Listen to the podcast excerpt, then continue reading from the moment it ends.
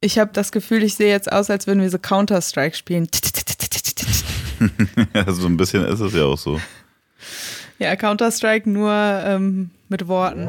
Du hast es doch schon zehnmal einwandfrei gesagt. Stammtisch Stereo. Ja, siehst du, ist überhaupt kein Problem. Stammtisch Stereo. Stammtisch Stereo mit Anke und Jessin. Mit Jessin und Anke. Nee, nee, mit Anke und Jessin. Okay, mit Anke und Jessin. Hallo Anke. Hallo Jessin. Das ist die zweite Folge am Stück. Wir haben eben schon eine aufgenommen, Folge 3 von letzter Woche also. Jetzt nehmen wir Folge 4 auf, weil ich nächste Woche auf Tour gehe. Das haben wir aber letzte Folge schon erklärt. Ähm, wir sind also voll in Fahrt bereits. Wir haben uns schon gegenseitig abgefuckt. Wir haben uns schon gegenseitig ausgelacht und uns miteinander schon gefreut. Und müssen uns jetzt immerhin nicht mehr warm reden. Nee, wir müssen Sind dafür hoffen, aber auch schon ein bisschen müde schon. Ja, und die Technik äh, will heute nicht so richtig, aber wir, wir prügeln das jetzt durch. Wir sind ja tatsächlich auch äh, so ein bisschen, nicht nur so ein bisschen, sondern Podcast-Neulinge und deswegen probieren wir relativ viel rum und äh, versuchen, dass die Folgen immer besser klingen, indem wir Mikrofone ausprobieren. Ähm, ich glaube, ich sitze diese Woche auch in einem besseren Raum als zum Beispiel bei Folge 2 Ja, und so. Und es ist, äh, wir werden zusammen immer besser. mit unseren Hörern auch. Unsere Hörer werden auch immer besser im Hören. Und unsere Hörerinnen auch. Ja, ich äh, gendere nicht, weil für mich alle Menschen gleich sind. Bla. Und Frauen sind mit gemeint. Ähm, ja. Ähm, was ich äh, dich letzte fragen Folge wollte, ich wollte, achso, Ja. nee, was, was haben wir letzte Folge gemacht? Letzte Folge haben wir ja ganz viel über Frauen geredet und heute ist quasi wieder eine normale Folge. ähm, Das war los? antifeministisch. na, eine normale Folge im Sinne von eine übliche Folge. Seitdem du den Feminismus-Sticker im Sticker-Album hast, Jessin, ne, bist du ein ganz schönes Arschloch Seit geworden. letzter Woche, ne? Seit, seit der letzten Ja. Folge bin ich ein richtiges Arschloch geworden. Seit letzter Woche oder seit zwei Stunden? Ja. Also, ähm, heute ist wieder eine coole Folge, eine entspannte, bei der man lachen darf und sagen darf, was man will, ohne gleich als Chauvinist zu gelten. Ja, cool. Und bei der wir uns, wolltest du darauf hinaus, dass wir uns am Anfang jeder Folge eine Frage stellen? Ja, exakt. Cool, also pass auf, wir stellen uns äh, am Anfang jeder Folge eine Frage. Ja, Und äh, du wolltest offensichtlich mir eine Frage stellen. Und deswegen ja. Soll ich dir jetzt fra eine, eine Frage stellen?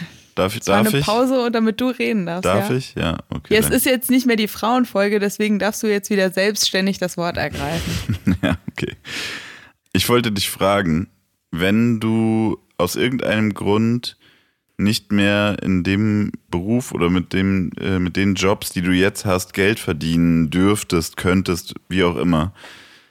Welchen Job oder welchen Beruf würdest du dann gerne ausüben? Was wäre dein Plan B, wenn aus irgendeinem Grund du, bist in der gleichen Verfassung wie jetzt, die Welt hat sich auch nicht verändert, sondern es geht einfach nicht mehr. Ich würde, glaube ich, tatsächlich kochen. Als Köchin in einem Restaurant, Mhm. trotz der körperlichen und, und seelischen Beanspruchung, die der, die der Job mit sich bringt. Ja, das ist ja das, glaube ich, einer der Gründe, warum ich es nicht jetzt auch mache. Also tatsächlich, ähm, jeder hat oder jede Person hat ja, glaube ich, so dieses, ach, eigentlich juckt mich das und das und bei mir wäre es tatsächlich, äh, mich juckt es regelmäßig, dass ich denke, mhm, eigentlich hätte ich Bock, Köchin zu sein. Ja, das äh, hat aber natürlich ganz viele Nachteile auch. Also beschissene Arbeitszeiten. Ich glaube, in Küchen herrscht ein extrem rauer Ton. Wobei das, glaube Das ich, ist auch jetzt von nicht der dein Küche Problem dann. eigentlich, oder? Also das, damit hast du ja, dein Ton ist ja auch zwischenzeitlich sehr rau. Du, ich sag mal, ich wachse ja auch an dir, was das angeht. Ne? Also wenn wir mit dem Podcast durch sind, kann ich in jede Küche der Welt gehen. Du hast mich dann ähm, Ich hab dich- eingenordet. Ja, okay. Ich komme ja auch aus der brutalen Rap-Szene. Aber äh, anderer Aspekt, der oft vernachlässigt wird, wenn Leute in die Gastronomie gehen, auch blauäugig, abseits der Ich gehe da nicht blauäugig rein, aber ja, mach. Aber abseits der, der betriebswirtschaftlichen Vora- äh, Anforderungen, die das auch mit sich bringt, hast du Erfahrung mit Kokain gesammelt in, der, in deinem Leben bisher? Du meinst, dass in Küchen sehr viel gekokst wird. genau, ist keine Frage, das weiß ich. Ja, das weiß ja die ganze Welt eigentlich. Alle, Okay. die, die einen Koch kennen, Aber- wissen das ja. Also bist du da, bist du, oder sagen wir so rum, bist du dir darüber im Klaren, wenn du diesen Beruf gut in, also in guter Qualität ausüben willst und einer der, eine der besten Köchinnen in deinem Gebiet ja vielleicht auch sein willst, den Ehrgeiz entwickelst, bist du dir darüber im Klaren, dass du Drogen dafür nehmen musst? Ich sag mal so, ich habe es früher auch schon geschafft, bis mittags zu feiern, ohne Kokain dafür zu nehmen. Deswegen würde ich mir zutrauen, ähm, das äh, mit dem Kochen auch so hinzukriegen. Okay, finde ich gut. Äh, die, ich glaube, diese Branche braucht Idealisten. Ähm, jetzt musst du nur noch machen, dass mein Ruf so beschissen wird, dass ich keinen Fuß mehr im Journalismus auf den Boden krieg. Und dann hättest du mich zum Kochen gebracht. Ich finde es verlockend, ehrlich gesagt. Ich, Ja. ja, sind dann äh, Ja. würde ich sagen, nach der Tour ähm, stopft das Post-Tourloch doch einfach mal mit ein bisschen ähm, Kontakte spielen lassen. wie würde dein Restaurant heißen, wenn es dein eigenes wäre? das kann ich dir nicht sagen. Wäre das sowas, sagen wir, bodenständiges, sowas wie bei Anke?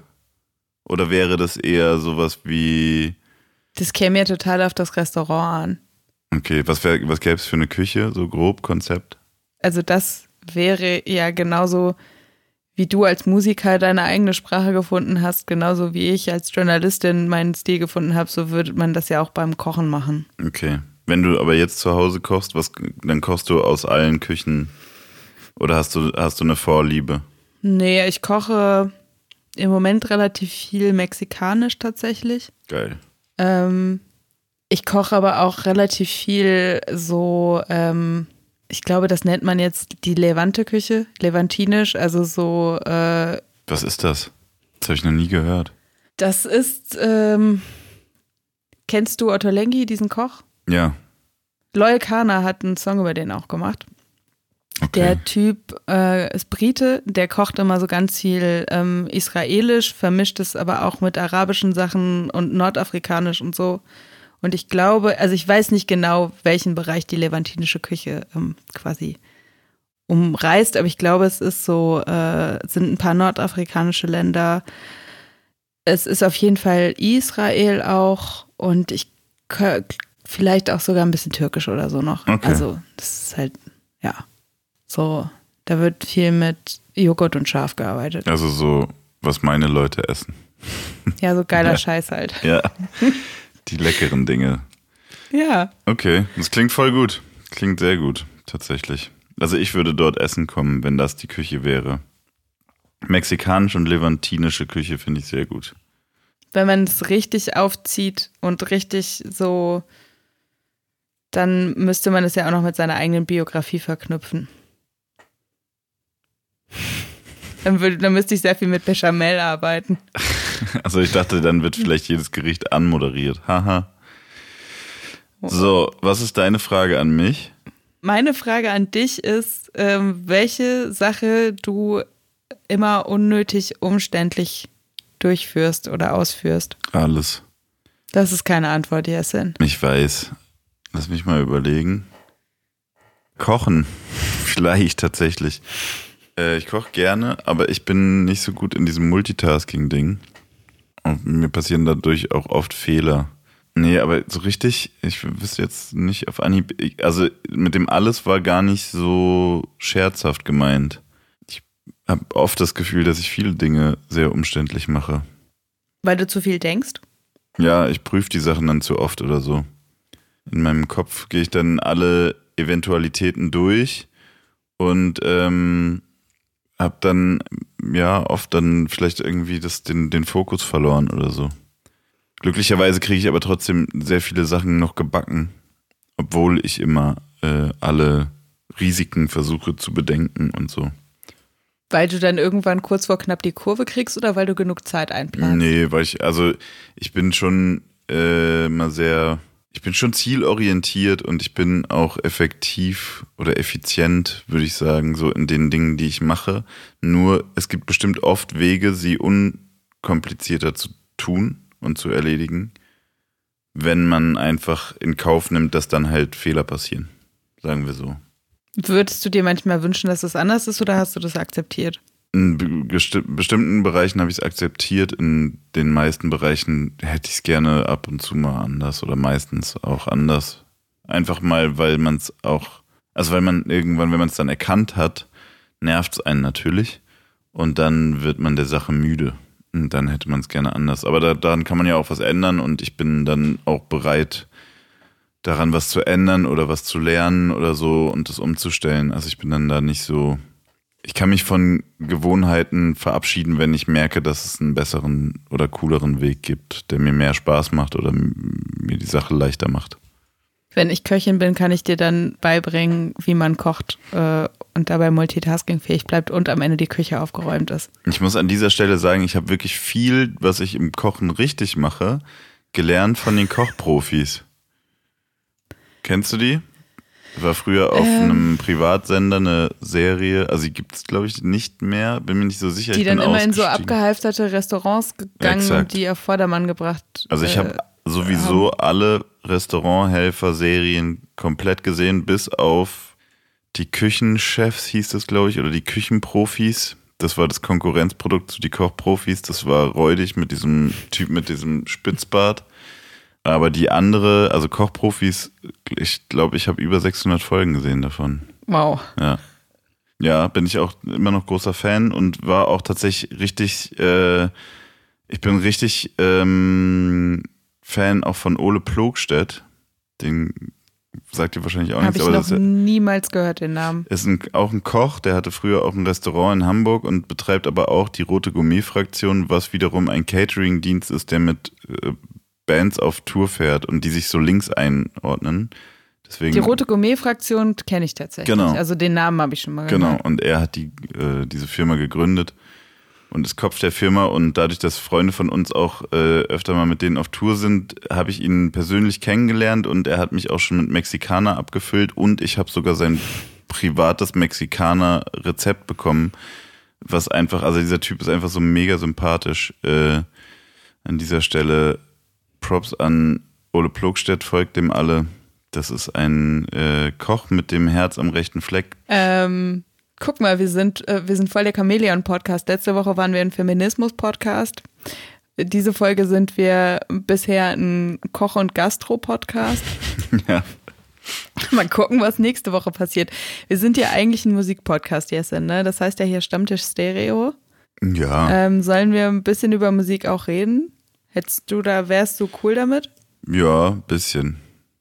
Ich mache das ja beruflich, bin auch mal froh über ein bisschen Freizeit, aber ein bisschen können wir drüber reden. Du bist, wenn Corona nicht äh, alle gefickt hat, auch im Moment auf Tour? Ja, in diesem Moment, ja. Kannst du aus dem Kopf sagen, wo du bist am 12.3.? Warte, ich muss kurz meinen Kopf per Face ID entriegeln. Oh Gott. Äh, warte, am 12.3 bin ich in Mainz und wenn. Hey, am 12.3. dann würden wir uns, wenn du auf Tour bist, dann sehen wir uns. Würden wir uns am 12.3. sogar sehen. Ja. Siehst du? Das heißt, wenn Corona nicht dich, mich oder ganz Deutschland fertig gemacht hat, ja. wenn dieser Podcast rauskommt, dann sehen wir uns. Genau. Und wenn dieser Podcast im Radio läuft, am 15. März, dann mhm. sehen wir uns morgen während ich kurz Tourpause habe und wir nehmen wieder Podcasts auf. Weil wir müssen nämlich richtig ballern, weil das ist hier nicht nur Spaß, sondern das ist auch harte Planung, wenn da ähm, die eine Person von beiden auf Tour geht. Das stimmt. Das stimmt. Das nächste Mal, das wenn du auf Deutschland-Tour bist mit deiner Band, deren Namen wir noch nicht kennen, Anka and the Thunderwire, das ist doch ein guter Bandname. Oder mit meinem Foodtruck. Oder mit deinem Foodtruck, ja dann wird es auf jeden Fall, dann muss ich die hinterher reisen. Aber wenn das Essen so gut äh, wird, wie du beschrieben hast, dann komme ich auch. Ja, das ist dann wie im Guide Michelin, da ist das ja äh, diese Sterne, also eins, zwei, ja. drei Sterne, das hat ja auch nur was mit Reisen zu tun. Aber das Fass müssen wir vielleicht nicht auch noch aufmachen. Nee, das machen wir ein andermal. Das machen wir, okay. machen wir erstmal, also auf der Liste ganz oben steht natürlich irgendwann rauszufinden, warum du mal gerappt hast und wie das geklungen mhm. hat. Und dann geht es natürlich sehr aber tief auch noch ein- um und ausatmen, gerade damit ich nicht wieder hysterisch anfange zu lachen. Also ein bisschen Lachen hat noch niemandem geschadet. Ja, Aber, also das ist ja kein, das ist kein angenehmes Lachen. Also meinerseits, die Scham kriegt mir schon wieder, die Scham kriegt mir gerade schon wieder in den Magen rein und bahnt sich ihren Weg einmal durch den ganzen Körper. Okay, so weit wollen wir es nicht kommen lassen. Erst in ein paar Folgen. Schnell was anderes. Ich habe mir notiert, dass wir irgendwann nochmal eine richtige Gastro-Folge machen. Ja, dann möchte ich bitte hiermit schon sagen, dass ich dann den Kau und Schluck Podcast einladen möchte. Danke. Gut. Kennst du den? Nee, aber ich höre ja Äh, auch den einen von denen kennst du außer auf jeden uns. Ja, Chris Nanu kennst du aber ja. Ja, Äh, den kenn Das ich. ist auch ein Podcast. Das ist die eine Hälfte vom Kau und Schluck Podcast. Ah, okay. Der hat sehr viele Podcasts. Und kocht. Okay. Der andere von denen kocht auch. Egal, wir wollten über Musik reden. Ja, das, äh, man merkt gar nicht, dass wir eben schon eine Folge aufgenommen haben, ne? Ja, und dass wir jetzt uns jetzt so richtig warm geredet haben. Wenn Mhm. wir heute drei Folgen aufnehmen würden, würden wir uns bei der nächsten Folge einen aufmachen. Ja. Dann würdest du dein Mexikaner-Rezept äh, raus. Deswegen ist es gut, dass wir heute nur zwei Folgen aufnehmen. So, worüber wollten wir jetzt reden an Musik? Wir können ja mal kurz erklären, wie hier unsere, äh, unsere, ich will es jetzt nicht sagen, Zusammenarbeit läuft, aber eigentlich ist es ja schon eine Zusammenarbeit. Mm. Wir haben so einen Google Doc, da steht zum Beispiel jetzt hier Folge 4, da steht dann, äh, wann die äh, online geht und dann steht auch, wann wir die aufnehmen und dann steht da auch so in äh, Caps Lock, also in Großbuchstaben, Themen. Und da schreiben wir dann immer Ideen rein für Songs, die wir ähm, gehört haben, aber auch für Sachen, über die wir reden wollen. Und wir haben im Vorfeld darüber schon ein bisschen gesprochen, worüber wir sprechen könnten. Und ich bin auf den neuen Song, der jetzt mittlerweile auch nicht mehr so neu ist, von Finn Kliman gekommen. Der heißt Alles, was ich hab. Und von dort ausgehend haben wir gesagt, wir ähm, reden übers Boxengame und über Indie-Strukturen. Und wenn wir dann noch Zeit haben, reden wir noch über Anzuchttöpfchen. Ich muss jetzt mal ganz kurz gucken, ob äh, ich, weil es kam ja zwei Finn Kliman-Songs äh, raus bis jetzt. Also bis jetzt zu diesem Zeitpunkt, wo wir aufnehmen. Auf jeden Fall der neuere Song ist alles, was ich Genau. habe. Und Finn Kliman macht ein Album, das heißt Pop und das kommt Anfang Mai raus. Und dazu wird es eine Box zum Beispiel geben. Also wir wollen jetzt hier nicht Fettwerbung für das Album machen, aber das, das ist wichtig, dass wir es am Anfang einmal erklären, damit wir alle wissen, worüber wir reden. Richtig? Ja, also ich weiß ja noch nicht genau, worüber wir reden. Ich, äh, ich stehe nur äh, Re Rede und Antwort. Ich bin ja jetzt gespannt. Du hast, äh, du hast was zu dieser Box zu sagen. Meintest du? Mm, Nee? Du hast dich gefragt, warum da eine Jacke drin sein muss, hast du gesagt. Ja, aber ich frage mich ja auch, ob in, warum in anderen Boxen aufblasbare Möbel drin sein müssen. Gab's das? Mhm. Ach, so ein schwimmender Sessel, ne? Ja, irgendwie sowas. Ja. Und äh, Kofferwagen und so. Aber ähm, da haben wir gedacht, reden wir mal ein bisschen über das Boxengame, weil äh, du ja äh, im Boxengame auch ein bisschen drin bist, im Sinne von, dass du zum Beispiel auch, hast du es Box genannt bei deinem Album? Hast du Nee. schon mal eine Box gemacht, Jessin? Danke, dass du es auch so, so formulierst. Was äh, nee, denn? es war keine Box, es war ein Bundle. ja, das ist halt, das ist natürlich. also keine Box, sondern ein Bündel. Ja, also es ist natürlich schon im Grunde genommen, wenn man so will, sind das alles Boxen. Ob du es bundles, ob du es boxt, ähm, macht nicht so einen großen Unterschied, außer dass die Box natürlich anders aussieht. Oder ob es überhaupt eine gibt. Also manche Leute werfen ihre Sachen einfach nur in einen Karton, der unbedruckt ist, und dann kriegst du den zugeschickt. Andere Leute lassen sich zum Beispiel, wie KIZ damals einfallen, eine Atombombe aus Plastik zu gießen, in der dann die Boxeninhalte äh, sind und die an ihre Fans rauszuschicken. Äh, Es sind aber auf jeden Fall so. High-Class, es sind so High-Class-Versionen vom Album, kann man eigentlich sagen, oder? Genau, es sind eigentlich, es ist in der Regel eigentlich immer das Album, das muss da drin sein. Äh, das kann ich ja dann gleich nochmal erklären, warum. Und ähm, hinzugefügt werden Fanartikel im weitesten Sinne. Manchmal auch mehr Musik. Oder die, die, oder die Musik auf verschiedenen Medien, zum Beispiel auf CD und Vinyl. Äh, und Auf das jeden Fall, nennt man ähm, dann meistens Premium Box oder Und Premium auf jeden Produkt. Sorry. Nee, macht nichts. Auf jeden Fall haben aber ja Boxen dazu geführt, dass ähm, Leute wieder Tonträger kaufen. Ja, oder immer noch. So und äh, also das war tatsächlich auch der Grund, warum deutscher Rap auf einmal so Mainstream relevant wurde und auch so äh, wirtschaftlich relevant wurde. Also war er ja auch schon vorher mit Bushido und so weiter. aber eigentlich erst als, ich will jetzt nichts Falsches sagen, aber ich bin der Meinung, Kollege oder Farid, Farid Bang haben dieses Boxen-Game als erster gemacht.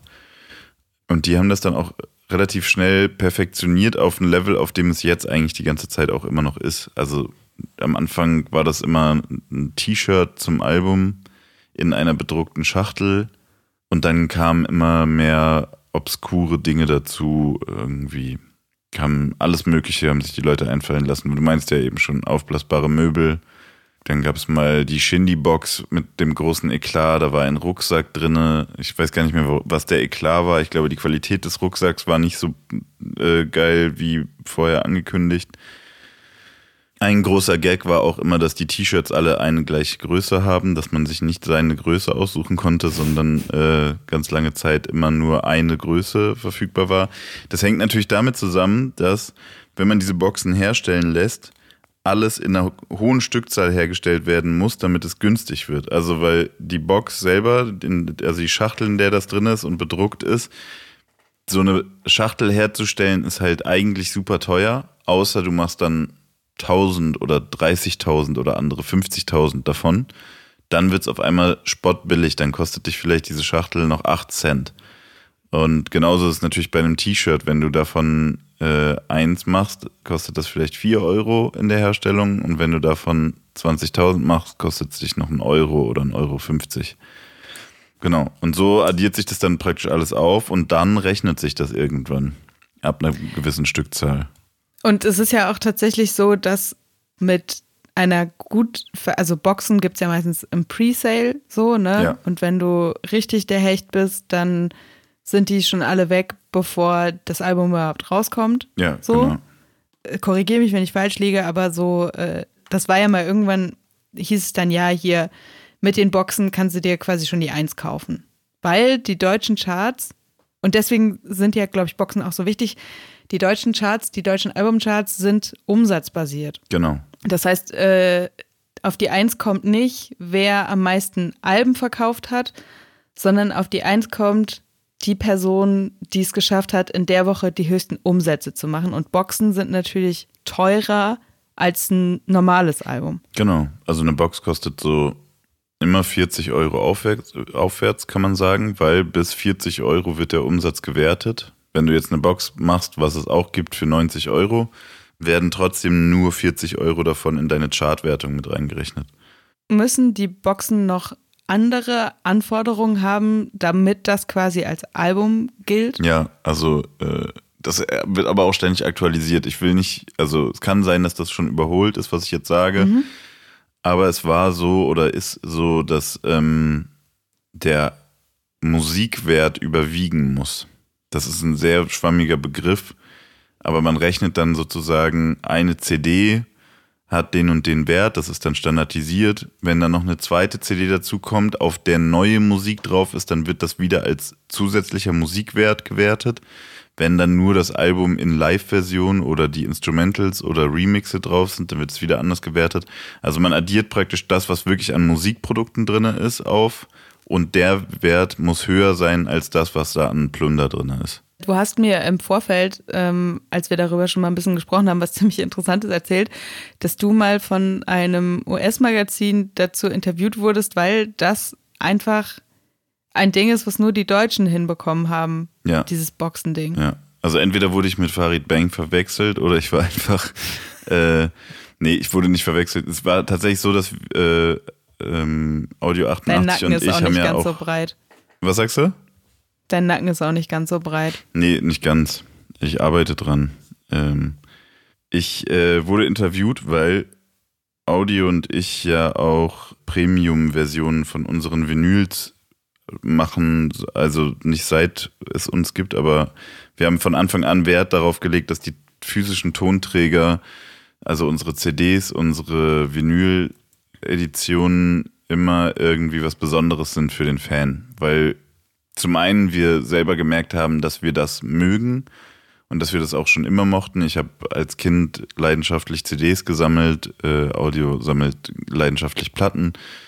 So das in der Hand zu halten, die Musik war für uns dann immer mehr als nur ein Booklet mit schönen Fotos oder so, ähm, sondern im besten Fall eben einfach noch irgendwas da, dabei, was man oder äh, äh das Artwork ist so aufbereitet, dass es gerade in dem Format einen besonders beeindruckt oder so. Und auf jeden Fall hat das immer eine große Rolle gespielt und wir hatten von unserem Album Normaler Samt damals eine Premium-Edition, da war ein äh, Fotobooklet auf Vinylgröße in der Vinyl eingeklebt sozusagen mit sehr schönen Fotos und dazu gab es ein Taschentuch, weil ein Song auf dem Album Taschentuch hieß, also es gab mehrere Referenzen auf dem Album zu diesem Taschentuch. In der Zeit war diese Boxen-Thematik noch ein bisschen frischer und wir haben uns darüber äh, auf, oder damit auf dem Album viel beschäftigt und dieses Taschentuch war im Prinzip eine Parodie auf dieses Boxending.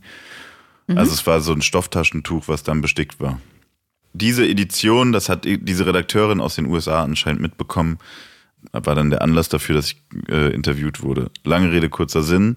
Ich wusste das vorher auch nicht so, aber dann hat die mir das in einem Interview gesagt, dass ähm, dieses Boxen-Game in Deutschland, also es gibt es nicht woanders in der Form, wie es das in Deutschland gibt. Und es wurde auch versucht zu kopieren, aber es hat nirgends so gut funktioniert wie in Deutschland. Nicht mal ansatzweise. Ähm, das heißt, weil das ist einfach. Weil Deutschen das, einfach wahnsinnig gut Sachen andrehen kann. Nee, ich glaube, dass ähm, in Deutschland da mehrere Faktoren zusammenkommen. Der eine Faktor ist, dass ähm, Deutsche gerne Dinge sammeln. Es gibt natürlich überall gerne äh, viele Sammler und so, aber zum Beispiel dieses Ü-Ei-Phänomen ist ja auch ein sehr deutsches. Und das zweite ist, du bekommst mehr für dein Geld. Also sind es doch die Deutschen schuld. Du hast es eben noch verneint. Achso, nee, ich meine nur, dass äh, den Deutschen, äh, ich glaube nicht, dass daran liegt, dass Deutsche sich besonders leicht was andrehen lassen, sondern ich glaube, es liegt daran, dass Deutsche gerne preisgünstig kaufen. Einen Mehrwert haben. Genau, einen Mehrwert. Also das ist sozusagen wie, du kriegst am Eingang noch was geschenkt, also kaufst du dir die Karte, obwohl du gar nicht reingehen wolltest. So ein bisschen die Thematik. So. Ich glaube es. Ich, das ist aber reine Vermutung. Also ich. So sparen durch Geld ausgeben. Genau, exakt. Wenn man das mal beobachtet, wie oft hier die Mehrwertsteuer einem geschenkt wird und solche Sachen, das sind so. Äh, also man kriegt suggeriert, man kriegt was geschenkt, wenn man Geld ausgibt. Ich weiß nicht, ob das in anderen Kulturen genauso tief verankert ist, aber ich habe den, den Eindruck zumindest, dass es in Deutschland eine sehr gute Verkaufstaktik ist. Auf jeden Fall hat diese Redakteurin gesagt, dass das in Deutschland wirklich, ähm, also dass die internationale Musikindustrie neidisch nach Deutschland blickt, weil niemand mehr CDs verkaufen kann. Vinyl ist natürlich nochmal was anderes, aber niemand kriegt Vinyl mehr CDs ist aber verkauft. Ja verglichen, Vinyl ist ja aber auch immer noch so ein relativer, also. Ist ein anderer Markt ja, einfach. Ist ein, ja, äh, ist auch ein viel kleinerer Markt. Ja, und. Äh, und ein, aber relativ stabiler Markt dafür. Genau. Aber Egal. wenn man sozusagen ähm, sieht, eigentlich, dass man ähm, eine CD, weiß ich nicht, teilweise noch so 30.000 Mal verkaufen kann, das ist eigentlich, also gemessen an, dem, an der Einwohnerzahl von Deutschland, ist das halt absurd. Eigentlich. Absurd viel. Ja. Deswegen reden wir über Finn Kliman, weil Finn Kliman diese Zahlen alle dann bei seinem letzten Album nochmal übertrieben, äh, wie sagt man, äh, übertroffen hat. Übertrieben übertroffen hat. Übertrieben übertroffen hat, ja. weil der so unfassbar viele Boxen verkauft hat. Aber am Ende ist er ja nicht, also er wäre auf Platz 1 der deutschen Charts gewesen mit seinem letzten Album, aber war es am Ende dann nicht. Und jetzt musst du mir erklären, warum. Er hat sich geweigert, an der Chartzählung teilzunehmen. Weil er konnte. Das war Teil de, der Idee der Story. Also es ging ja darum, dass er gesagt hat, das Album wird nur einmal hergestellt. Wer es vorbestellt mhm. hat, bekommt es ab dem Tag, das wo das ist jetzt bei dem neuen Album übrigens aber auch wieder genau, so. Genau, ab dem Tag, wo es rauskommt, kannst du es nicht mehr kaufen. Das war mhm. sehr gewagt und wurde auch gespannt erwartet, ob das funktioniert, weil das ähm, unüblich ist oder gewesen ist, zumindest ähm, für den deutschen Musikmarkt. Und äh, da hat er tatsächlich eine Lanze gebrochen und ein Modell jetzt auch, sage ich mal, auf den Weg gebracht, das jetzt viele Leute nachempfinden. Auch meistens nicht so radikal. Also die selten, äh, eigentlich fast niemand in, in dieser Größenordnung sagt, das Album gibt es nach Erscheinen nicht mehr. Aber dass man äh, eine Verknappung und eine eingeschränkte Verfügbarkeit schafft, das setzt sich schon durch. Oder auch, dass man es nur im eigenen Shop bekommt. Das sind alles so Sachen, da hat er ja als ein großes Risiko eingegangen, natürlich verhältnismäßig zu anderen Künstlern, die auch schon eine Fanbase haben. Also er, das war ja sein erstes Album. Wenn jetzt jemand, keine Ahnung, sein achtes Album rausbringt, ist es vielleicht nicht unbedingt die schlauste Idee, genauso vorzugehen, aber dadurch, dass er das so, dass er praktisch kein gebranntes Kind war oder so, sondern einfach machen konnte, was er will, ähm, war das sehr, sehr schlau. Riskant, warum aber glaubst schlau. Du, äh, warum glaubst du, dass das für eine Person, also man könnte ja auch denken, ah, der hat schon eine Fanbase, also musikmäßig. Mhm. Die kaufen das ja sowieso. Ja, wenn die Fanbase, also nehmen wir mal UFO, UFO macht das zum Beispiel dann auch, aber der sagt, UFO 361. genau, der sagt dann, seine Box ist nur bei ihm erhältlich und die ist limitiert. Aber die Mhm. Standard-CD kriegst du trotzdem in jedem Mediamarkt. Man muss aber natürlich auch sagen, man kann Finn Klimans Musik jetzt vielleicht nicht mehr kaufen, man kann die aber noch streamen. Ja, gut, also klar. die ist jetzt Streaming, nicht ja. weg, weg. Genau. Man kann sich das jetzt nur nicht ins Regal stellen, angucken oder auf einen, äh, in einen CD-Player packen oder auf einen Plattenspieler. Also es ist eigentlich doppelt schlau, weil er hat vorab, also der, der Vorteil ist natürlich auch, wenn du weißt, wie viele Leute dein Album gekauft haben, produzierst du auch nicht Ware, die dann nur rumliegt und die du im schlimmsten Fall, ähm, also wenn jetzt zum Beispiel Mediamarkt in Obererkenschwick völlig überschwänglich äh, sagt, ey, wir wollen 50 von deinen Alben bei uns reinstellen, am Ende wird eins verkauft und die anderen 49 gehen wieder zurück, dann zahlst du als Künstler dafür, dass die wieder zurückgehen. Äh, knapp einen Euro pro Einheit, also pro Album. Und ähm, das läppert sich halt am Ende ganz schön, wenn man ein größerer Künstler ist. Das heißt, er hat eigentlich sehr viele Risiken ausgeklammert. Das größte Risiko, was er hatte, war, dass sein Album einfach nicht so gut läuft.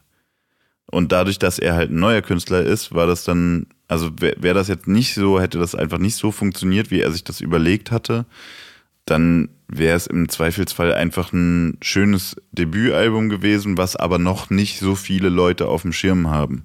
So, da, aber wenn du jetzt ein Riesenkünstler bist, der sowas macht und die Rechnung geht nicht auf, dann hast du im Zweifelsfall einfach sehr viel Geld liegen lassen. Bei Finn Kliman war es natürlich doppelt schlau. Der hat vorher gewusst, wie viele Leute kaufen sein Album. Also hat er auch nicht überproduziert. Und wenn das Album nicht mehr käuflich ist und du aber trotzdem davon hörst, dass deine Freunde das alle ganz toll fanden und du möchtest es dir auch anhören, dann gehst du natürlich online und streamst und da verdient man natürlich auch Geld. Also ähm, es war jetzt nicht aus nur kapitalistischer Sicht, sondern auch einfach aus strategischer Sicht und, und sag ich mal, für sein Künstlerimage auf jeden Fall sehr schlau, das alles so zu machen. Und daran, wie gesagt, äh, versuchen viele anzuknüpfen, was auch vollkommen legitim ist, weil es einfach in vielerlei Hinsicht der schlauere Weg ist und auch dem Turbokapitalismus entgegenwirkt. Sorry für den Monolog, aber ich dachte, ich führe es einmal ordentlich aus. Ja, äh, du hast es ja. Ich hätte dich schon, ich hätte, wäre wär dir schon reingegrätscht, äh, Ja. wenn ich äh, das Gefühl gehabt hätte, ich kann das noch besser erklären als Ich frage mich aber auch, Aber- ich frage mich ja auch, ob das Leute überhaupt interessiert, ehrlich gesagt. Das können wir jetzt noch nicht wissen. Ja. Wenn das super uninteressant war, ähm, dann nehmen wir jedes Feedback dazu gerne an und ähm, nächste Folge halte ich dann Monologe und nicht mehr Jessin und dann gucken wir mal, wer besser abschneidet. Also, wenn solche Themen äh, überhaupt interessant sind oder auch niemanden jucken, schreibt uns in die Kommentare. Ja, bitte, bitte lasst uns wissen, ob ähm, ich weiter aus Jessin äh, Business Talk rauspressen soll oder ob ähm, wir weiter über Taylor Swift und Katy Perry sprechen sollen. Hast du dir schon mal eine Box gekauft? Nee, tatsächlich nicht, weil ähm, mich das total nervt, wenn ich nicht einem System treu bleibe. Also, wenn ich mir einmal eine Box kaufen würde, dann würde ich denken, jetzt muss ich mir ja immer eine Box kaufen. Ja. Weißt du, was ich meine? Vielleicht ist das der Grund, warum es so gut funktioniert. Keine Ahnung. Auf jeden Fall habe ich damit nie angefangen. Ich habe mir auch dein Album nicht als Bundle gekauft, sondern als normale Vinyl, weil ich das den Gedanken schon so anstrengend finde, dass ich mir dann bei jedem Ding, was ich mir danach kaufen würde, wo es eine Box gibt, überlegen müsste, ob ich mir jetzt die Box kaufe oder nicht. Ich kaufe mir auch immer einfach die ganz normale Vinyl und nicht irgendwie eine gelbe, blaue oder eine grüne, sondern ich einfach das ganz normale und dann habe ich einfach schön meine Ruhe. Und bei dir war das ja auch noch verschweißt, ja? Mhm. Du hast das alles in einen Bundle gepackt und dann hast du es verschweißt. Das ist ja nochmal es dann, ging darum, dass man das nicht öffnet. Ja, auch, ja. ja, das war ja auch part of the game, dass man sich dann halt den Zeitpunkt überlegt. Und da muss ja. ich ja leider sagen, Jessin, bei aller Liebe, so fixst du mein Hirn nicht. Ich habe mir das ganz normale Album gekauft. Ja, du hättest ja auf Reserve das andere noch kaufen können, das Bundle. Ja, das, da ist der Turbokapitalist nämlich, ne? Nee, sowas nicht gedacht. Ich, also ich, sowas aber gerade gemeint. Ja. Nein, also ich sag mal so, ich finde, ähm, das ist nämlich das Ding, also natürlich ist das mit den Boxen, hat es alberne Ausmaße angenommen teilweise. Also ehrlich gesagt muss ich mich auch teilweise wirklich richtig krass darüber aufregen, was da teilweise für eine Scheiße reingeschmissen das Problem wird. Ist, also das ist Problem ist und das, einfach nur Scheiße. Genau, und das Problem ist, und da, äh, das greift natürlich Finn Kliman jetzt mit seiner neuen Box an. In den meisten Fällen ist dort billig hergestelltes Textil drin, also irgendwo in Asien produziert, zu schlechter Qualität, zu schlechtem Lohn und so weiter.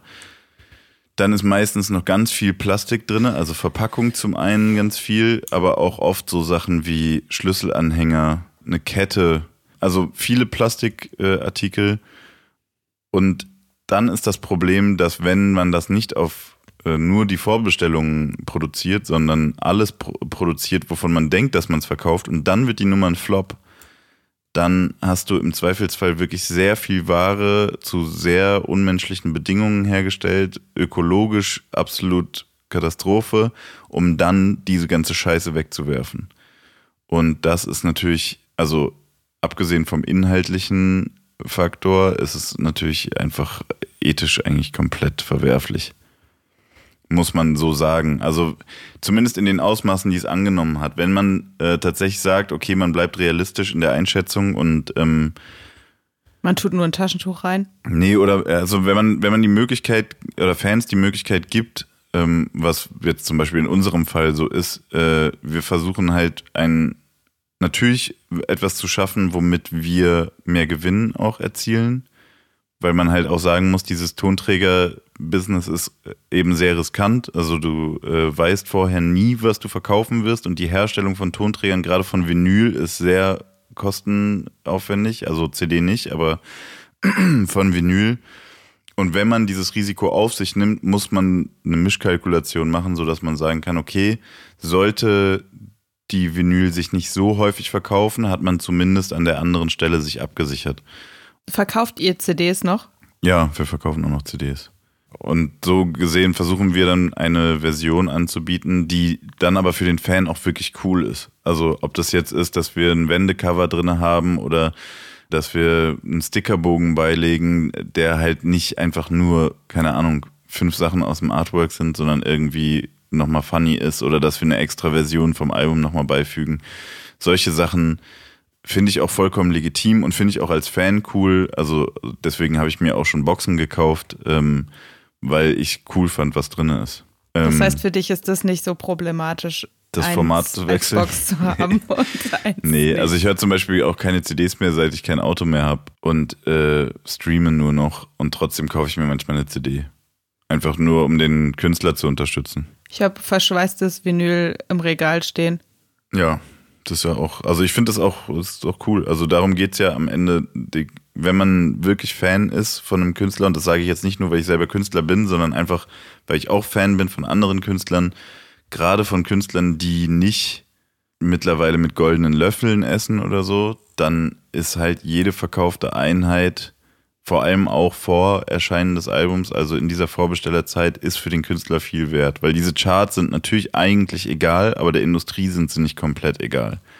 Und ähm, Gagen bei Festivals zum Beispiel sind auch teilweise immer noch davon beeinflusst, ob du mit deinem Album auf Platz 90 eingestiegen bist oder auf Platz 5. Also kauft Boxen, aber lasst euch nicht verarschen. Genau. Ich wollte übrigens an der Stelle den besten Boxeninhalt, von dem ich bisher gehört habe, einmal nennen. Und zwar ist es die Rammstein-Box gewesen, wo du ein Dildo drinne hattest, der, je nachdem, welche Box du gekauft hast, gab es sozusagen eine Edition von jedem Bandmitglied, dessen Penis die Vorlage für den beigelegten Dildo war. Das kann sich auch nur ein Mann ausdenken, sowas, ne? Aber findest du das nicht gut? Ich finde das, also, bei, also als Rammstein finde ich das perfekt. Und da ist auch überhaupt Ja. kein Sexismus impliziert. Ich glaube, ich finde die Idee seltsam, von seinem eigenen Glied einen Abdruck zu machen, mit dem sich dann andere Menschen penetrieren können, Das die kann nicht auch der eigene Partner oder die eigene Partnerin ist. Das kann auch nur eine Frau sagen. Ja, vielleicht, schon, ich weiß es nicht. Aber ähm, es gibt tatsächlich jetzt ein Musikvideo von Till Lindemann, der jetzt gerade solo unterwegs ist, was ein Hardcore-Porno ist. Also eigentlich ein Sextape von ihm, was zu einem Musikvideo umgeschnitten wurde, wo er auch diesen Dildo benutzt. Und ähm, Von sich, Ja, also von wo sich. er quasi eine andere Person er benutzt, äh, also er benutzt sowohl penetriert, genau. nicht mit sich selbst, sondern mit seinem doch mit Dildo. sich selbst auch. Also er benutzt beides. Aber auch mit seinem Dildo. Genau, seinen Dildo und seinen Penis. Also das ist eigentlich ein Hardcore-Porno, der tatsächlich in so einer, äh, in so einem, in so einer Hotelsuite offensichtlich mit viel Drogeneinfluss. Äh, daraus wird kein Hehl gemacht in diesem Video. Kann ich jedem nur empfehlen, se- sein Bild von Till Lindemann zurechtzurücken. Und ich will das auch überhaupt nicht werten. Ich meine einfach nur, das sollte man gesehen haben, wenn man den Typ gut findet.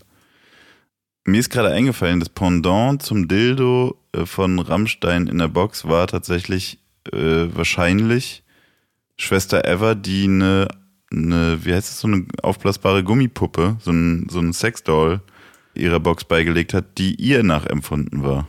Ich habe die leider nie gesehen, weil diese Sexpuppen ja eigentlich, diese aufblasbaren Sexpuppen, immer so weit wie nur Menschen möglich vom menschlichen Antlitz entfernt sind. Deswegen frage ich mich, wie diese Puppe ausgesehen hat, wenn sie Schwester Eva nachempfunden war. Ich weiß es auch nicht. Ich denke die letzten Minuten sehr viel über Narzissmus nach. Ach, das macht keinen Spaß. Ich dachte, du, äh, du hast eine Meinung dazu. Hast du eine Meinung dazu, dass die ihren Penis dazu beigelegt haben? Findest du es gut oder findest du es schlecht? Ich frage mich halt immer noch, was dich dazu bringt, zu denken, dass irgendwer deinen Schwanz im Regal stehen haben will. Also ich glaube, die haben die Box ausverkauft. ja, da bin ich dann halt aber auch wieder beim Thema Narzissmus. Vielleicht waren einfach genug Leute Keine mutig Ahnung. genug, das Format zu wechseln. Das kann natürlich auch sein. Von Vinyl auf Pimmel oder was? Ja, genau so. so, ich habe, ähm, du hast ja letztes Mal unsere Playlist vollgestopft mit feministischem, äh, feministischer Gehirnwäsche. Ich habe jetzt diesen. Jetzt packst du den Dildo aus. Genau, ne? jetzt hab ich- Wird, ich hab- jetzt, wird, jetzt wird der Schwanz auf den Tisch geknallt. ich habe masochistischen, nicht masochistischen, wie heißt es? Äh, chauvinistischen, äh, Ma Macho, Macho. Ich habe jetzt auf Wer jeden Fall Männer-Rap Wer sich mit dabei. A- abgibt, ist ja auch masochistisch. Genau, ich habe äh, ich hab Männer-Rap dabei und äh, hab dir ja vorher die Songs geschickt, ähm, Mhm. damit man so ein bisschen Rap auf unsere Playlist kommt und wollte aber, dass du mir sagst, wie du die Songs fandest, weil ich weiß mittlerweile, glaube ich, ungefähr, was für Popmusik du magst, aber ich weiß noch nicht, was für Rapmusik du magst. Und ob du Rapmusik überhaupt magst, weiß ich auch nicht. Ich bin richtig gespannt, äh, ob du mich da einschätzt, richtig. Okay, ich sage immer, was ich denke, wie es dir gefallen hat und dann sagst du mir, wie es dir gefallen hat. Okay. Okay, ja? Ich, also ich habe die Songs alle gehört, ich habe sie auch mehrmals gehört. Ich habe die jetzt allerdings nicht über eine Woche oder nee, so ich gehört. weiß, ne? es geht Also ja auch nur, die, ja, Nee, das ist, das er erkläre ich jetzt den Leuten, die uns zuhören, okay. Weil du weißt das ja alles schon. Nee, ich meine ja nur, das, weißt ja- ich finde ja auch, Musik ist ja was Emotionales, da muss man ja nicht eine Woche drüber nachdenken. Nee, aber manchmal gibt es ja so Songs, die sich dann erst noch einschleichen Okay, müssen. das stimmt, ja. Okay, wir fangen mal an, ja? Mal gucken, ob das Konzept Deswegen, dieser, also ich dieser- habe sie, du hast, sie- du hast sie mir vor grob 24 Stunden geschickt. Genau. Und dazwischendurch habe ich auch geschlafen und so. Okay. Ich habe die unter anderem heute Morgen aber zum Beispiel beim Zähneputzen gehört. okay, gut. Ja, Und als ich nicht schlafen Ja, ist konnte, doch gut. heute Morgen. Ich fange einfach mal an mit dem ersten Song. Der erste Song ist Jay Huss Must Be. Jay Huss heißt der äh, Interpret, der Rapper, und Must Be ist äh, der Song. Ich würde tippen, dir hat es melodiös ganz gut gefallen. Du fandest es aber dann doch auch so nach zwei Strophen irgendwie ein bisschen langweilig. Ich fand das Saxophon wirklich zu krass. Da ist ein Saxophon drin. Willst du kurz erklären, wer Jay Huss ist? Du hast mir ja auch verboten, vorher die Sachen zu googeln. Das muss man Genau, auch dazu du solltest sagen. Ne? unvoreingenommen hören. Ich weiß über Jay Huss nur, dass der ein Rapper aus London ist. Genau, der ist, äh, mh, warte mal, jetzt darf ich nicht durcheinander kommen. Der ist, glaube ich, 23 jetzt und hatte äh, vor drei, nee, vor jetzt sind es vier Jahren ungefähr, hatte der so einen Radio-Hit auf einem Mixtape. Äh, das war damals so ein bisschen Trap, Afro, Afro-Trap-mäßig.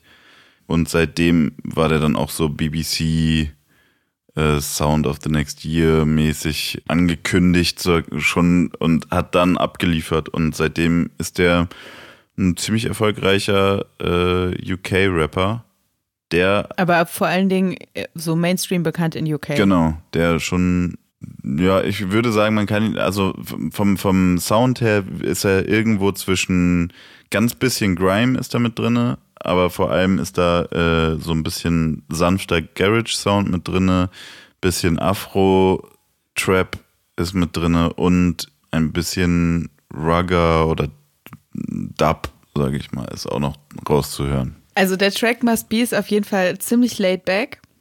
Also der ist so, so melodiös. Ja. Wenn man den zum Aufwachen hört, dann wacht man nicht unbedingt auf, muss man so zu Ja. sagen. Der ist, also die Melodie ist auf, also mir hat es ganz okay gefallen, würde ich mal sagen. Ich habe halt ein bisschen, ehrlich gesagt, manchmal eine Saxophonsperre. Das war mir ein bisschen zu cheesy. Also du magst kein Ich sag Saxophon jetzt- einfach. Na, das würde ich jetzt noch nicht mal sagen. Ich sag jetzt auch nicht bei jedem Song, ähm, wo Saxophon drin ist, fange ich nicht an, Careless Whisper zu schreien. Aber bei dem hatte ich teilweise so ein bisschen Careless Whisper Vibes. Careless Whisper ist dieser Song von George Michael. Ich bin froh, dass du es machst jetzt, denn dann muss ich es nicht Ja. machen. Genau, also ja, insofern, ähm, ich fand es ganz okay, aber es hat mich jetzt auch nicht heute Morgen aus dem Bett geschmissen und ich dachte, geil, jetzt geht's los okay. hier. Also äh, das Album, von dem der Song ist, heißt Conspiracy Theory. Äh, ist sehr hörenswert, wie ich finde.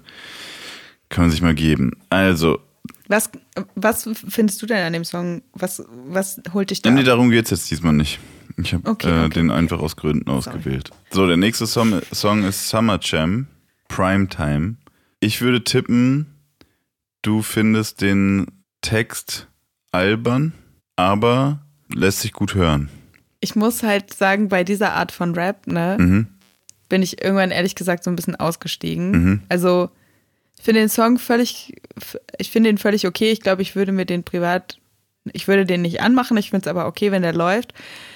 Und ähm, bei dieser ganzen Musik, die in so eine Richtung geht, da gibt es immer wieder einzelne Songs, die ich ganz cool finde. Ich kann dir dann aber auch oft nicht sagen, warum es der eine ist und der andere nicht ist, weil ich da einfach irgendwann ausgestiegen bin. Das ist wie mit Boxen, damit kann ich mich nie auch noch beschäftigen.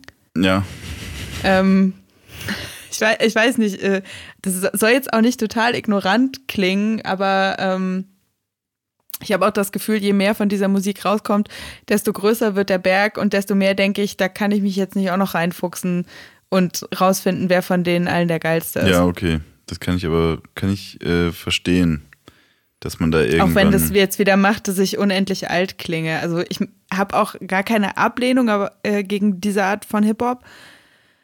Aber ähm, das ist jetzt irgendwie nichts, wo ich spontan sage, da habe ich irgendwie so einen Zugang zu, dass ich mich da voll reinfuchsen will. Also ich glaube ja, dass äh, das mit dem Alter gar nichts zu tun hat. Ist meine Meinung. Ich glaube, dass die Art und Weise, wie, wie man vielleicht vor 20 Jahren Musik entdeckt hat, wie wir das halt am Anfang gelernt haben, sozusagen, einfach eine andere war und die jetzt auf eine äh, Verfügbarkeit von Musik prallt, dass man einfach irgendwann sagt, okay, ich, keine Ahnung, ich versuche alles mitzubekommen. Ich glaube, den Anspruch hat man, wenn man jetzt 15 ist und einfach Musik hört, hat man den gar nicht, weil man kriegt einfach die Sachen mit, die man mitbekommt. Wollte ich an der Stelle nur gesagt haben. Aber dann lag ich ja mit meiner äh, Einschätzung gar nicht so falsch. Bist einfach ein Menschenkenner. Nee, ich, also es war einfach nur aufgrund von der Musik, die du sonst so äh, jetzt immer angesprochen hast, dachte ich, das wird wahrscheinlich so sein. Aber dann ist ja schon okay. Der nächste hat dir, glaube ich, echt sehr gut gefallen und der heißt FKJ, also der eine Künstler heißt FKJ featuring Bass oder Bass, B-A-S und der Song heißt Risk ist, wenn man jetzt nicht aussteigen will aus dem Podcast, eine sehr gemütliche Nummer, wird ein bisschen gesungen auch und so. Äh, insgesamt eine, ja, so eine sehr harmonische, musikalische Richtung, würde ich sagen. Und ich glaube, so hat er dir auch gefallen. Ich glaube, den mochtest du. Ich mochte den, aber ich glaube ehrlich gesagt, dass ich, also ich glaube, ich müsste den über einen längeren Zeitraum, also ich könnte dir, ich habe den heute Morgen das letzte Mal gehört, jetzt ist gerade 19.48 Uhr ich könnte dir jetzt nicht mehr sagen, wie der klingt tatsächlich. Ja. Ich weiß aber, dass ich den ganz cool fand, mhm. aber nicht so, dass ich mich da sofort rein verliebt habe. Okay. FKJ ist übrigens der Produzent, der zusammen mit Masego diesen Tadao-Song gemacht hat. Den kennst du bestimmt. Das ist eigentlich der, das Einzige, was man sich an dem Lied merken kann. Okay. Kannst du ja mal nachgucken, wenn du willst. Pack doch den Song auch noch auf die Playlist jetzt. Den Tadao? Okay, dann mache ich den dann noch mit rein. Das ist nämlich ein Welthit gewesen anscheinend. 130 Millionen Streams. Okay, ist ganz in Ordnung. Ja. Muss man keine Boxen mehr verkaufen, wenn man so viele Streams hat. Nee, nee, vor allem wenn es nur ein Song ist. Ähm, IDK featuring JID und Pusha T Porno kann ich tatsächlich nicht einschätzen, weil das Problem ist, entweder du hast ihn einfach nur so gehört, dann könnte er dir gut gefallen haben, oder du hast auf den Text gehört und dann nehme ich an, dass er dir nicht so gut gefallen hat. Weil da die Zeile drin vorkommt, wie geht nochmal der Refrain? You don't need a job if you got a nice pussy oder so in der Art. Ja. Ja. Und das glaubst du geht mit meinem Feminismus nicht zusammen? Ich bin selber unsicher, wie das überhaupt gemeint ist, ehrlich gesagt. Tatsächlich bin ich mir da auch total unsicher und ähm, den Daily Struggle äh, Feminism versus Hip-Hop, den hat man ja sowieso, wenn man Feministin ist. Deswegen ähm, darf man da sich nicht auch an einzelnen Songs aufhängen, nicht immer, sondern es ist ja eine andauernde Diskussion, die man mit sich selber führt. Ich fand den äh, tatsächlich irgendwie, irgendwie hat er mich entertained. Okay. Der Refrain wird doch dann, das ist doch dann auch, sind doch auch weiblich, ist doch ein weiblicher Chor, der dann das, das singt mit der Pussy, oder nicht? You don't need a job if your pussy is the bomb. Ja, ja, genau. Das ist so, so ein bisschen das hat das sogar was Missy Elliott-mäßiges und so. Ja, und das ist ja. so, dass man so die Arme so ja, genau. nach oben machen will und irgendwie, ich fand das tatsächlich, äh, fand es, also ja, es, es hat mich auf jeden Fall unterhalten. Ja, also ich finde den nämlich auch ziemlich gut. Ich finde auch IDK ziemlich gut. Ist sehr hörenswert. Äh, 28 Jahre alt, glaube ich, oder 27 und hat auch schon sehr viele Alben draußen. Also gemessen an seinem Alter finde ich viele Alben. Alle mit einer sehr hohen, also die Produktion ist immer sehr anspruchsvoll, oft sehr gute Texte dabei, krasse Feature-Kombinationen für die Nerds, keine Ahnung, sind Songs mit äh, Dell the Funky, Funky Homo Sapiens drauf und MF Doom und der nächste Song ist ein Feature mit Chief Keef. Also äh, sollte sich jeder, der äh, Rap mag, anhören, IDK, IDK geschrieben. Sehr gut. Ähm, und der letzte Song, äh, mit dem ich deinen Rap-Geschmack erörtern will, ist von den Argonautics. Ich hasse das. Mein Tipp fandst du gut. Was hat dich dazu gebracht, das zu denken? Weil die ganz gute Sachen sagen. Und jetzt, wo ich weiß, dass du in deinem Kopf den Kampf mit dir als Feministin gegen Rap sowieso immer ausfechten musst und gucken musst, wer gewinnt, dass es da keinen klaren Gewinner gibt bisher, würde ich sagen, gehen die auf jeden Fall noch klar für dich und dafür sind sie dann auch links genug und sagen, ganz coole Sachen und brüllen auch ein bisschen cool jugendlich rum.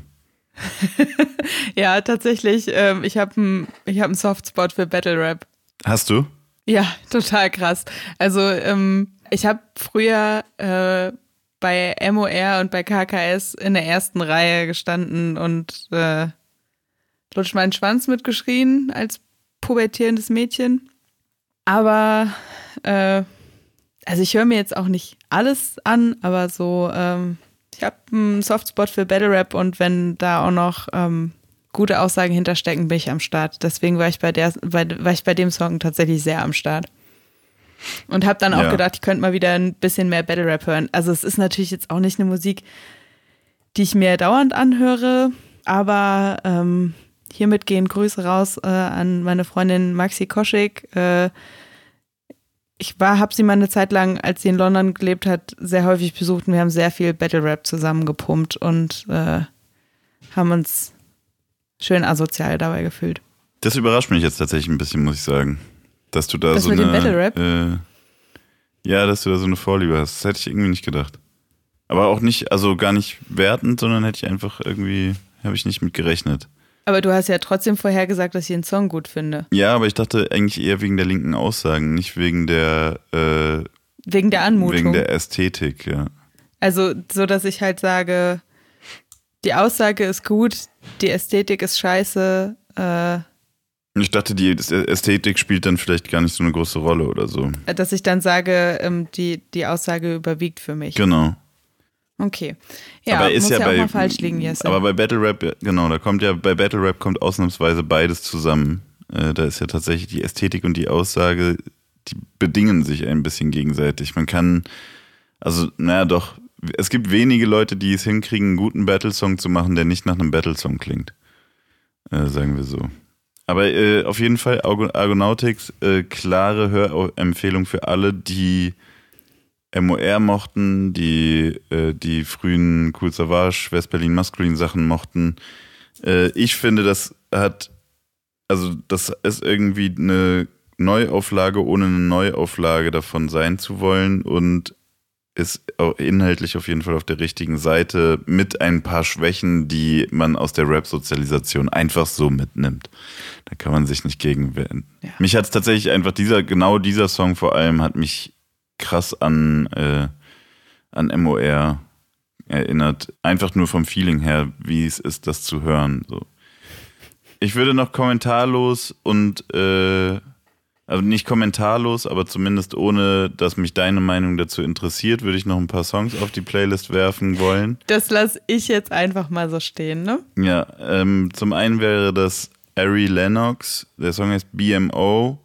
Ich habe lange gebraucht, um zu checken, warum mich der Song, also warum ich den Song so geil finde, abgesehen davon, dass es einfach ein guter Song ist, aber irgendwie hat, hat mich so, irgendwas daran hat mich so richtig angezeigt, bis ich dann wirklich den Wink mit dem Zaunfall endlich kapiert habe. Das ist das äh, gleiche Sample, was damals Buster Rhymes bei Wuha verwendet hat, nur in eine RB-Nummer geflippt. Finde ich richtig geil. Ähm, dann Suff Daddy, Too Much, äh, zusammen mit Talky Talk von seinem neuen Album Pompette richtig, richtig hörenswert. Also wer Musik gerne nebenbei laufen lassen möchte und genug hat von Lo-Fi, Hip-Hop-Beats, sollte sich dieses Album anhören und generell alles, was Suff Daddy macht.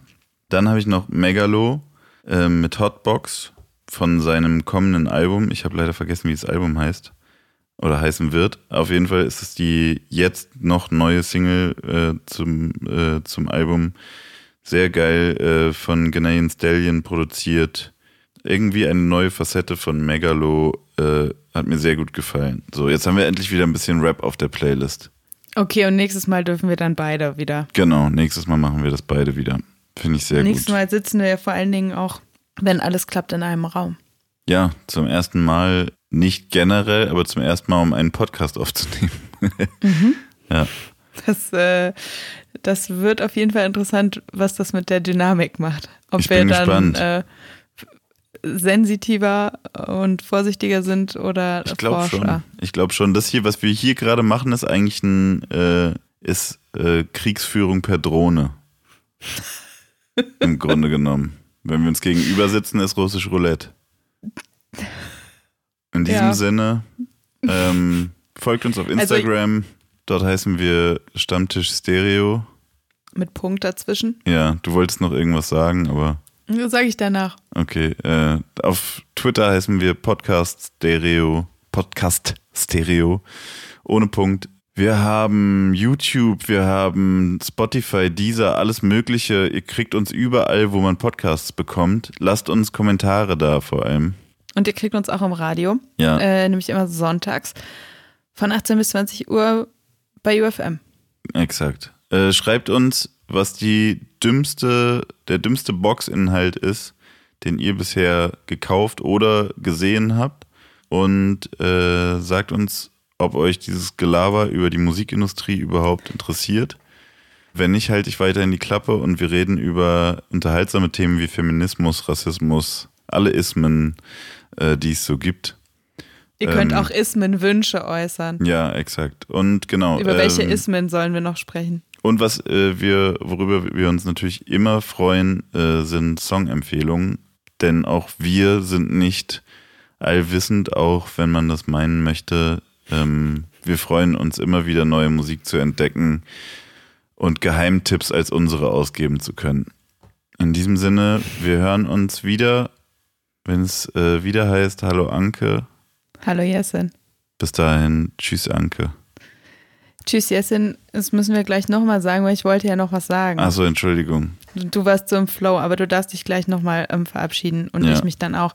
Ich wollte sagen, dass ähm, ich wirklich sehr hoffe, dass du auf Tour gehen kannst. Danke. Und dass da alles gut wird.